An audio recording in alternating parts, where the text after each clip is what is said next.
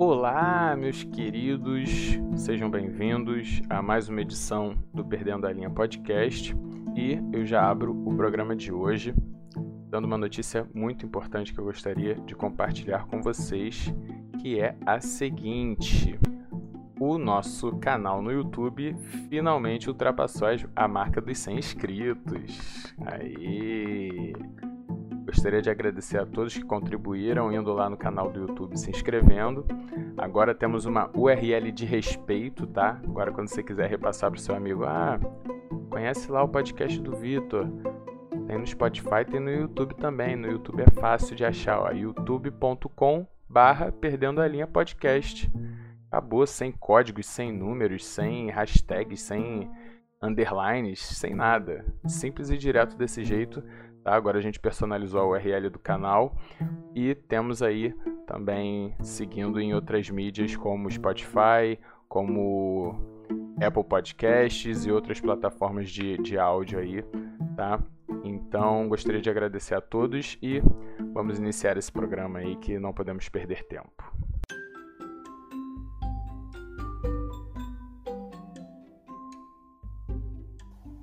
Qual é o estado? Status do meu auxílio emergencial.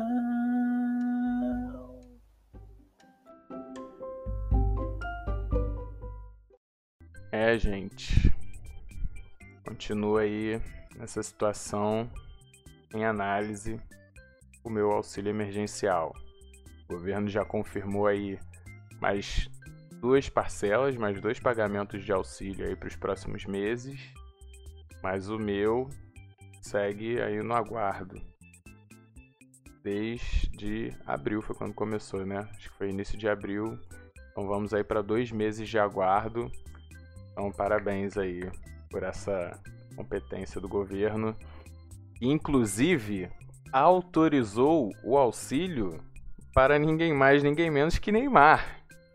Porque o Neymar, no Paris Saint-Germain, recebendo o salário milionário e astronômico dele, precisa do auxílio, né? O Vitor, fudido, desempregado, autônomo que não está trabalhando, ah, deixa ele esperando aí. Vamos deixar ele em análise aí dois meses, três se for preciso. É claro que é importante a gente frisar aqui que não foi o Neymar que fez o pedido. Usaram os dados dele para fazer esse pedido mas não apaga o fato de que é curioso, para não dizer outros adjetivos, que tenha sido aprovado, né? O auxílio foi aprovado, né? E aí a gente fica se questionando qual que é o critério, mano, pro Neymar ter o auxílio emergencial dele aprovado e eu não ter o meu. O que que tá acontecendo aí? Tem que ser Minion? Tem que ser Sei lá, mano. Não é, não é possível que seja isso, né? Mas fica o questionamento aí. O que que tá acontecendo? Qual que é o filtro por onde passam essas solicitações aí para aprovar o CPF do Neymar e o meu tá em análise até agora? Não sabemos. Artista fotógrafo. Aí você tá de brincadeira que... você falar isso aí, né? É. Gente, hoje eu trago uma dica para vocês maravilhosa. É, eu sempre venho falando aí sobre filmes ou séries que eu tenho assistido aí nos últimos dias. É, às vezes coisas que eu gostei, às vezes coisas que eu não gostei. Mas hoje a dica é de uma parada que, assim, eu amei de paixão, que foi essa série que o YouTube fez com o Fred do canal Desimpedidos. Quem é boleiro sabe do canal Desimpedidos, é, como funciona, é um canal de futebol e humor, e tem uma levada também de jornalística, porque tem umas entrevistas interessantes também, umas matérias legais. Mas, enfim, o Fred, que é um cara que joga bem e já teve algumas tentativas aí de seguir uma carreira no esporte que não foram bem sucedidas, o YouTube fez um documentário com ele vivendo um período, se eu não me engano, de aproximadamente uns dois meses aí é, com o Magnus, o time de futsal do, do Falcão, que é um dos melhores do Brasil aí. Ele viveu uma experiência onde, pô, mostra tudo, mostra bastidor, mostra os treinos, mostra, tipo, às vezes a gente vê de fora, a gente acha que ah, tudo mil maravilhas a vida de um jogador de futebol, né? E não é bem assim, a série mostra que não é bem isso e a gente que é boleiro, sabe, que já teve o sonho de, de viver de futebol e tal, a gente se identifica muito com a narrativa, com o ângulo, um ponto de vista que esse documentário traz do Fred, realizando um sonho que é temporário, né? Não deixa de ser a realização de um sonho, mas é uma coisa temporária, então tem toda uma parte emocional muito muito forte ali.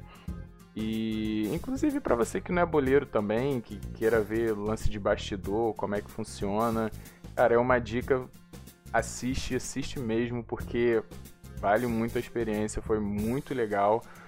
Não sei aí, ele falou sobre a possibilidade de ter uma próxima temporada, que não tem nada certo ainda, mas assim, o incrível dessa história são os episódios finais, sabe? Porque acho que nem se um roteirista escrevesse seria tão perfeito como foi o desfecho do, do, da série. Mas vale a pena assistir, não deixem de assistir, tá? O nome da série é Vai Pra Cima Fred. Você joga no YouTube aí, você acha facilmente e vale muito a pena. Gente, agora agora o assunto é sério. Eu tenho uma notícia muito triste para dar para vocês. Talvez a notícia mais triste que eu já tenha dado aqui nesse podcast e provavelmente eu não vou dar no futuro uma notícia tão triste quanto essa. Tá? Eu queria prestar toda a minha solidariedade à família Kardashian porque saiu uma notícia recentemente dizendo que a Kylie Jenner mentiu é, o valor da fortuna dela, do patrimônio dela, para entrar na lista aí de no topo da lista como bilionária mais jovem do mundo, sabe?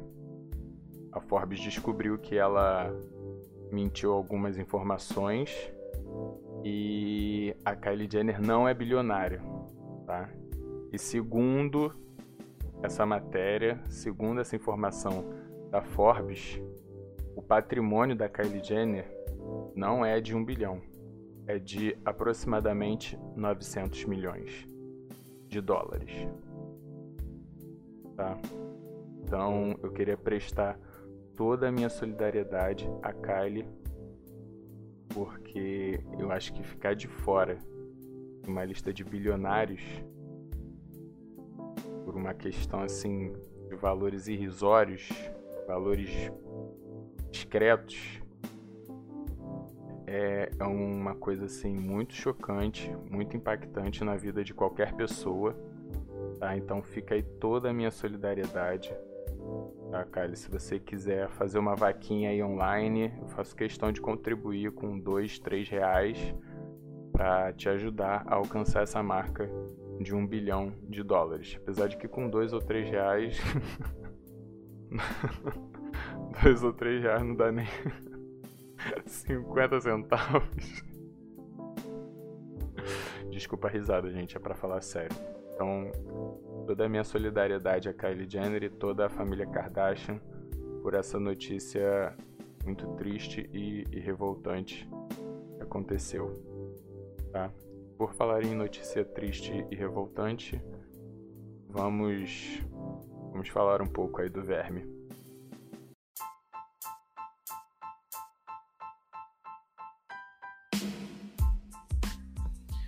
Adivinha o que este filho de uma puta fez dessa vez? Ai, gente, o que, que o Bolsonaro aprontou dessa vez? Como vocês sabem, o governo deu uma maquiada no número de mortes diárias por Covid, né? E rolou a notícia de que foi uma exigência do Bolsonaro que esse número não ultrapassasse de mil mortes diárias. E aí a, a manobra deles para que isso acontecesse foi, na, foi que na hora de divulgar os números eles separassem os óbitos ocorridos nas últimas 24 horas das mortes que eram de datas anteriores mas que só foram confirmadas depois, porque tem um tempo para sair o resultado dos exames e tudo mais. Então houve essa separação, fazendo com que os números fossem atualizados, entre aspas, para um número menor em função, em função disso, né? E aí essa manobra, obviamente, foi criticada no mundo inteiro. Assim, não adianta os motivos que ele já deu para o Brasil tomar porrada da, da imprensa internacional. Ele tem que fazer coisas novas, né? Então, vários jornais falaram sobre a falta de transparência das informações e criticaram como, como forma de censura mesmo. Inclusive, a OAB vai acionar o Bolsonaro e o Ministério da Saúde por omissão desses dados, né? Porque é uma informação que não pode ser omitida, não pode ser manipulada até porque vidas estão em jogo por causa desses números, né? Planos de retomada de atividades são feitos em função desses números. A partir do momento que você omite um número determinado de mortes, isso acaba gerando decisões que, por serem tomadas baseadas em números que não existem, que são mentirosos, isso pode custar a vida de muitas pessoas, né? Então, a Ordem dos Advogados do Brasil vai acionar o, o presidente e o Ministério da Saúde para que esse tipo de manobra não seja mais feito, seja que volte a, a, ser divulgado os números como era feito antes, né? E aí, que é mais surpreendente nessa história toda?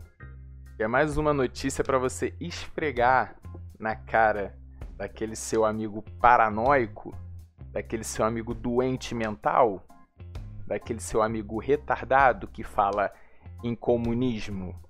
Se você fala um A sobre questões humanitárias, sobre esquerda, sobre sobre seguir a ciência no meio de uma pandemia e você é taxado como comunista, é, tem uma notícia que saiu aí que é para você esfregar na cara do infeliz que disser isso para você.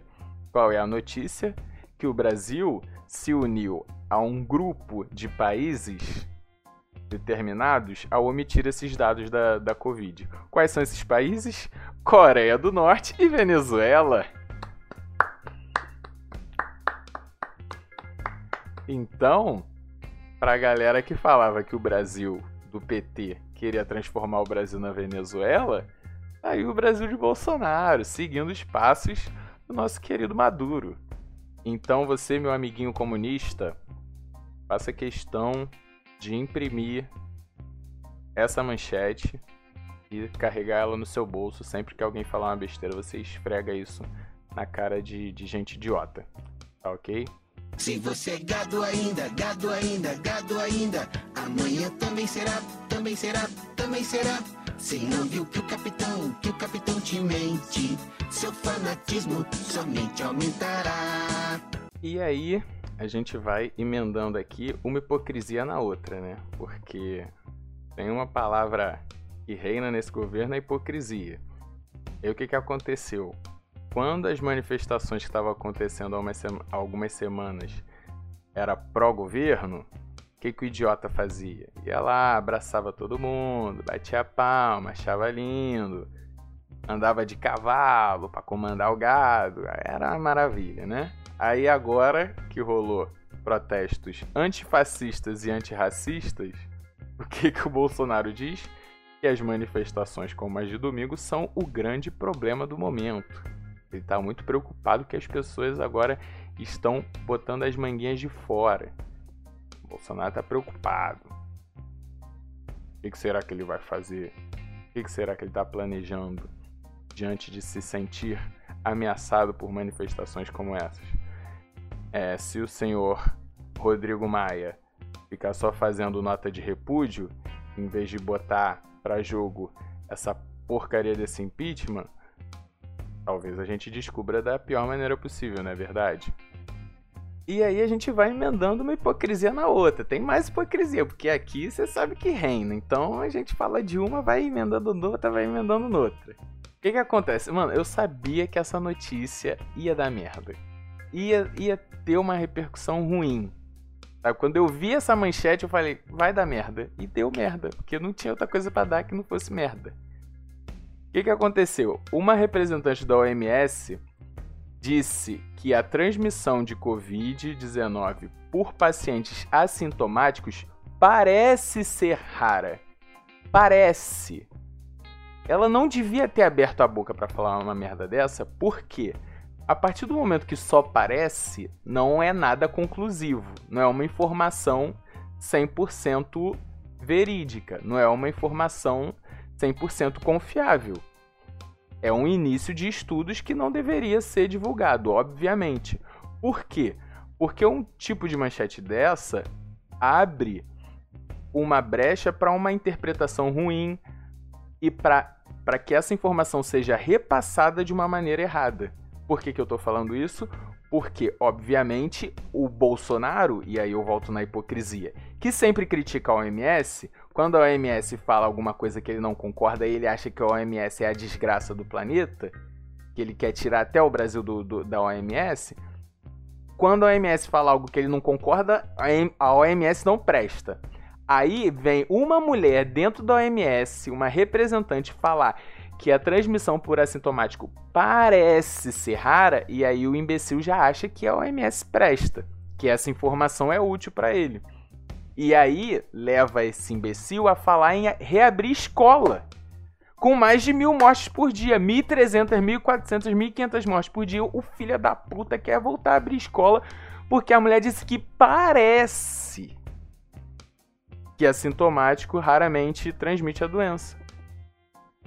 E aí, obviamente, isso pegou tão mal, essa informação mal passada pela, pela OMS, que já houve uma correção.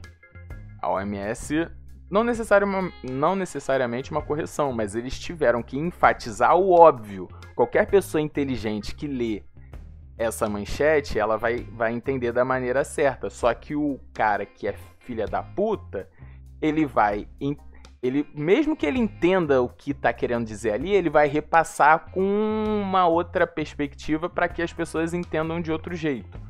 Sabe? Então a OMS teve que deixar bem claro, gente, isso é um início de um estudo, né? Nada conclusivo. Não é para vocês terem certeza que assintomático não transmite a doença.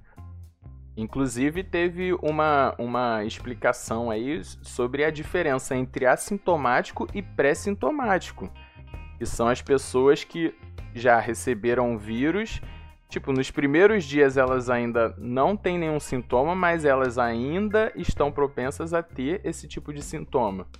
Ter os tipos de sintoma do, do, do vírus. Então é uma diferença importante, onde muitas pessoas que podem se achar assintomáticas, na verdade, elas só estão demorando para desenvolver esses, esses sintomas e acabam agindo da maneira errada. E aí essa falha infeliz da representante da OMS, que foi reforçada por Bolsonaro e outros imbecis, o resultado é o quê? É gente ignorante indo para a orla aqui no Rio de Janeiro. O movimento já está aumentando nas ruas. O povo tá achando que é ah, não chegou muito perto aqui de mim, só teve um caso ali, uma morte acolá eu acho que eu já peguei e tô livre, eu acho que eu não vou pegar. E aí é praia cheia, é comércio cheio, é um monte de coisa que devia estar tá fechada, reabrindo clandestinamente, porque vocês com certeza que já precisaram ir na rua, já viram tipo a loja que fica com três portões fechados e um entreaberto para qualquer coisa fechar, entendeu? O funcionário trabalhando sem uniforme, já cansei de ver isso. Então, é... a galera tá achando que isso é brincadeira, cara. A gente ainda não alcançou o pico dessa parada. Vocês estão achando que é brincadeira? E, e, e, tem mais. Tem muita gente. Ah, já tá vindo vacina aqui pro Brasil. Fazer teste. Mano, vocês abrem matéria para ler? Vocês sabem quanto, por quanto tempo as pessoas que vão, vão servir de cobaia para essa vacina vão ficar sob análise? Um ano. Um ano.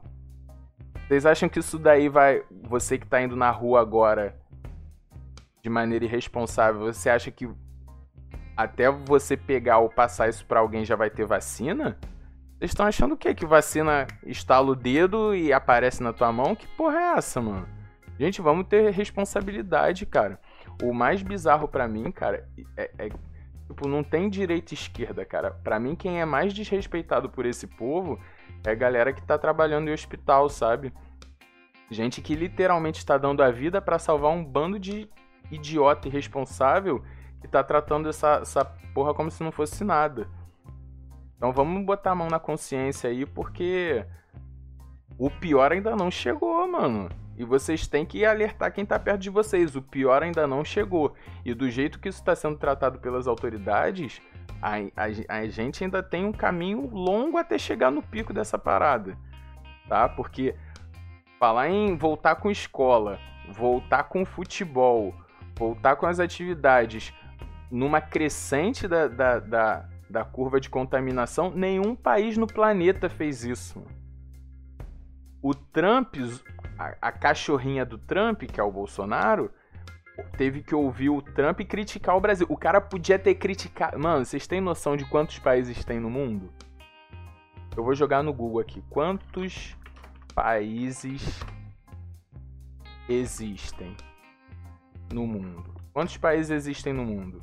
193 países. Vocês têm noção que de 193 países, o Trump podia usar vários como exemplos ruins, mas ele escolheu o Brasil para exemplificar como que não se deve tratar essa pandemia?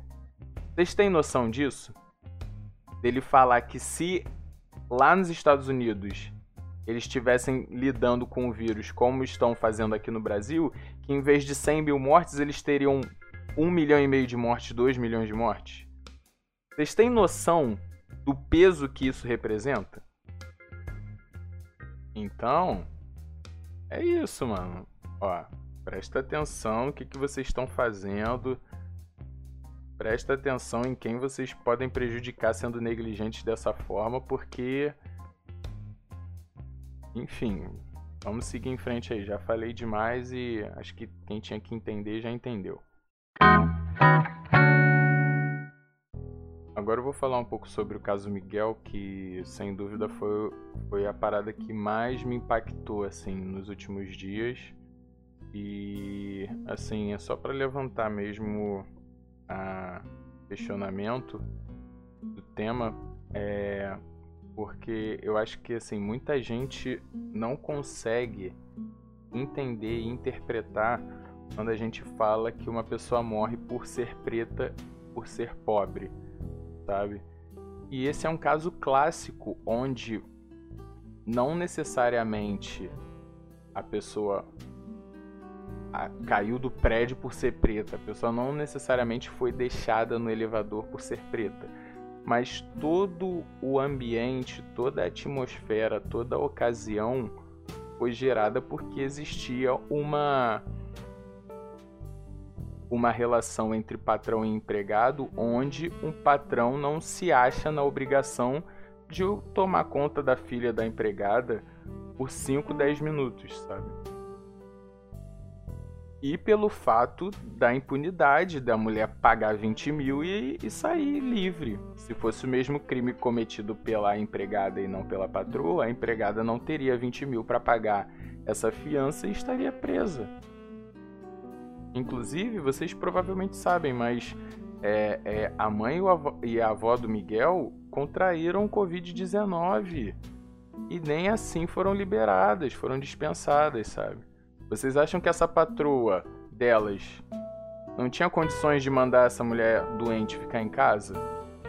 Pagar a diária para ela mesmo sem ela trabalhar? E vocês acham que sabendo que ela tem, tem Covid, vocês acham que ela, ela contraiu isso de quem? Porque a patroa, para chamar a empregada para trabalhar, sabendo que ela tem Covid, ela sabe que quem transmitiu é, é, essa doença para ela, foi para a empregada, foi ela. Porque se ela não tivesse contraído Covid, ela ia, vocês acham que ela ia chamar empregada para trabalhar na casa dela? Empregada infectada? Obviamente não. Então toda a atmosfera, todo o ambiente no qual esse crime acontece, existe uma questão racial e de diferença de classes que acabou resultando nessa morte, sabe? E que não foi uma fatalidade, mano. Não adianta querer apontar isso como fatalidade. Fatalidade é uma parada que você não tem como evitar.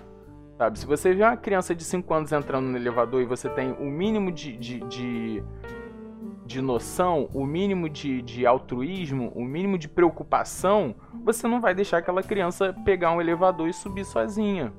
Uma criança de 5 anos. Não vai, cara. E ela teve essa opção e, e escolheu tirar o corpo fora. Não, vai, entra lá no elevador, vai lá. Sabe?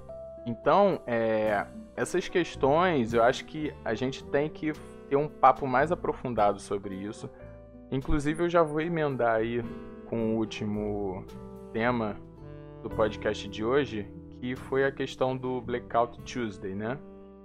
É, onde assim, eu acho que nessa. Quando esse tema sobre o antirracismo acaba entrando um pouco na moda, se é que a gente pode, possa definir dessa maneira, tem muita gente que é bem intencionada e tem muita gente que é oportunista mesmo.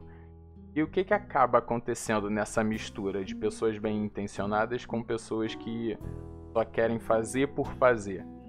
É, a campanha era para fazer uma coisa, para postar uma hashtag, e acabaram usando uma outra hashtag que não tinha nada a ver de ser usada e acabou fazendo com que coisas relacionadas ao tema da luta antirracismo ficassem assim, ó. Você pesquisava sobre a hashtag para saber coisas relacionadas à causa e achava esse bando de postagem de tela preta sem nada interessante na legenda porque as pessoas usavam uma hashtag junto com outra que não era para ser usada, sabe? Então é um retrato, é o retrato assim gritante da pessoa que quer, quer ajudar às vezes e por pura preguiça não tem a curiosidade de pesquisar para saber, mano, ah, tá rolando aí Blackout Tuesday. O pessoal tá postando a foto preta aí. Mano, pesquisa, joga no Google. Por que que aconteceu? É motivado pelo quê? O que que significa essa tela toda preta? Para você não chegar e postar uma parada que não, não tá ajudando em nada, sabe? Porque se você quer apoiar uma causa antirracista e você tem preguiça, você não tem o interesse de pesquisar o motivo daquela hashtag e sai postando, Mano, tem alguma coisa errada com você e nessa sua luta contra o, o, o racismo, sabe? Já tá começando errado. Porque se você não tem nenhum interesse de pesquisar sobre algo que você vai postar, meu irmão, imagino como deve ser o teu dia a dia aí, tendo preguiça de fazer outras coisas relacionadas a esse tópico. Então, como esse assunto é uma temática que requer um, uma coisa mais aprofundada, sabe? Com mais riqueza de detalhes, com mais riqueza de, de informações, é, eu vou fazer um podcast de. de não, não de entrevista, mas de resenha mesmo. Eu tô pensando em pessoas que eu acho que vão trazer um conteúdo interessante para fazer uma resenha aqui e falar sobre esse tema. É, espero estar tá promovendo isso aí nas próximas semanas tá? E conto com o apoio de vocês aí, principalmente você que é branco e que se desinteressado em aprender, em ouvir, em assumir o seu lugar de ouvinte em determinado assunto, é, é uma oportunidade que eu acho que vai ser muito boa, tá? Eu vou pesquisar ainda as pessoas que eu acho que vão, vão ser muito muito úteis e muito benéficas para esse bate-papo. E talvez aí na, na próxima edição do podcast já eu traga isso. Inclusive, pode ser que eu faça ao vivo, faça uma live, grave a live e publique no, no aqui no, no podcast, tá? É, só para deixar já vocês com, com essa curiosidade, com esse interesse, porque eu acho que vai ser bem interessante. Aí vamos para o encerramento.